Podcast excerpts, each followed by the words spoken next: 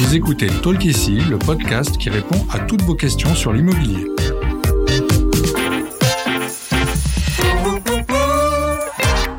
Je suis Audrey, content manager chez Bien Ici, et je suis accompagnée aujourd'hui par Léa, chargée de communication. Bonjour Léa. Bonjour Audrey. Lors de la signature d'un bail de location, le bailleur promet au locataire l'occupation paisible du logement et notamment l'accès à celui-ci en lui remettant les clés de la maison ou de l'appartement, mais aussi celles du parking, de la cave, de la boîte aux lettres et de toutes les autres annexes. Alors, est-ce qu'il existe une loi justement qui détermine le nombre de clés qu'il faut fournir à un locataire? Alors non, il n'y a pas de loi qui définit le nombre de clés supplémentaires à fournir. Après, l'usage est de fournir au moins deux jeux de clés complets, même pour un studio. Et généralement, plus le logement sera grand, plus on confiera de clés pour la porte principale, mais pas forcément toujours pour les annexes.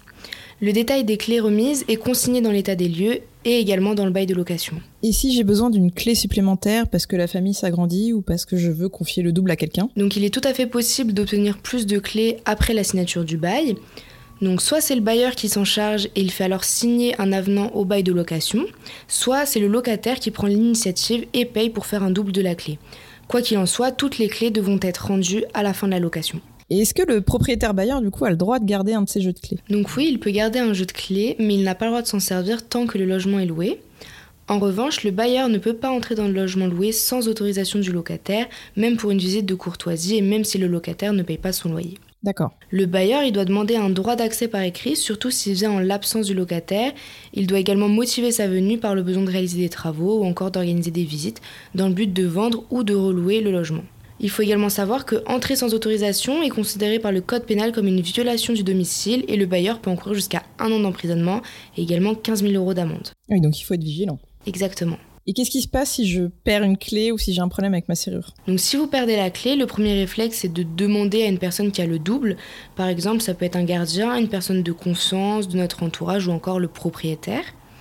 C'est pas toujours nécessaire de changer la serrure si vous perdez la clé, surtout s'il n'y a aucune mention de votre adresse ou de votre identité sur le jeu de clé. D'accord. Donc légalement, le locataire il a le droit de faire changer la serrure ou la porte du domicile loué, surtout si c'est pour renforcer la sécurité. Mhm. Et même si ce n'est pas obligatoire, c'est préférable de prévenir le propriétaire, mais il n'y a pas d'obligation de lui remettre une clé en cours de bail. Ok. En revanche, le bailleur il n'a pas le droit de changer la serrure pendant le bail, même si la relation avec le locataire se passe mal.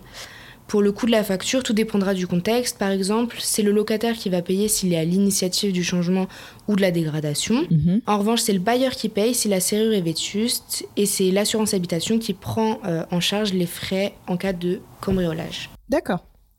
Donc, en résumé, le bailleur doit fournir obligatoirement un jeu de clés complet et à son bon vouloir des clés supplémentaires pour euh, faciliter la vie du locataire. Le locataire, il peut toujours demander à refaire plus de clés à condition qu'il les rende toutes à la fin.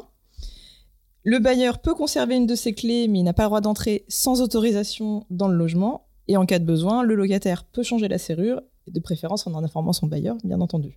Merci Léa pour toutes ces précisions. De rien. Merci d'avoir écouté cet épisode de Talk ici. S'il vous a plu, s'il vous a aidé, n'hésitez pas à le noter et le partager.